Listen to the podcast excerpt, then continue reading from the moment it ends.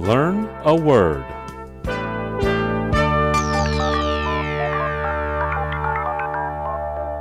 今天我们要学的词是 Gaslight. Gaslight is spelled G A S L I G H T. Gaslight. gaslight，是煤气灯，现在基本用来指以谎言进行心理操纵，出自美国1940年代一部同名电影。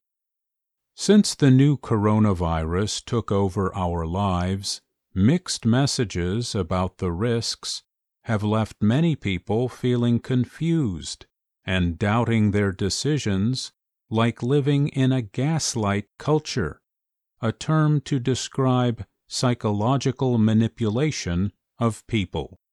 自从新冠病毒占据我们的生活以来，对于相关风险的杂乱信息，让许多人感到困惑，以及对自己的决定产生怀疑，就像生活在煤气灯文化之中。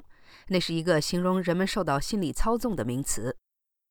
Women who have accused Harvey Weinstein of sexual assault said the disgraced movie mogul is trying to gaslight society after he said in an interview that his pioneering work on movies directed by women and about women was being forgotten. 指控哈维·韦恩斯坦性侵的多位女性说，这位身败名裂的电影大亨正企图操纵社会舆论。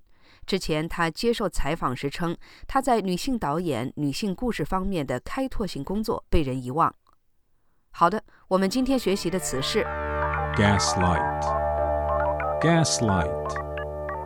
Gaslight.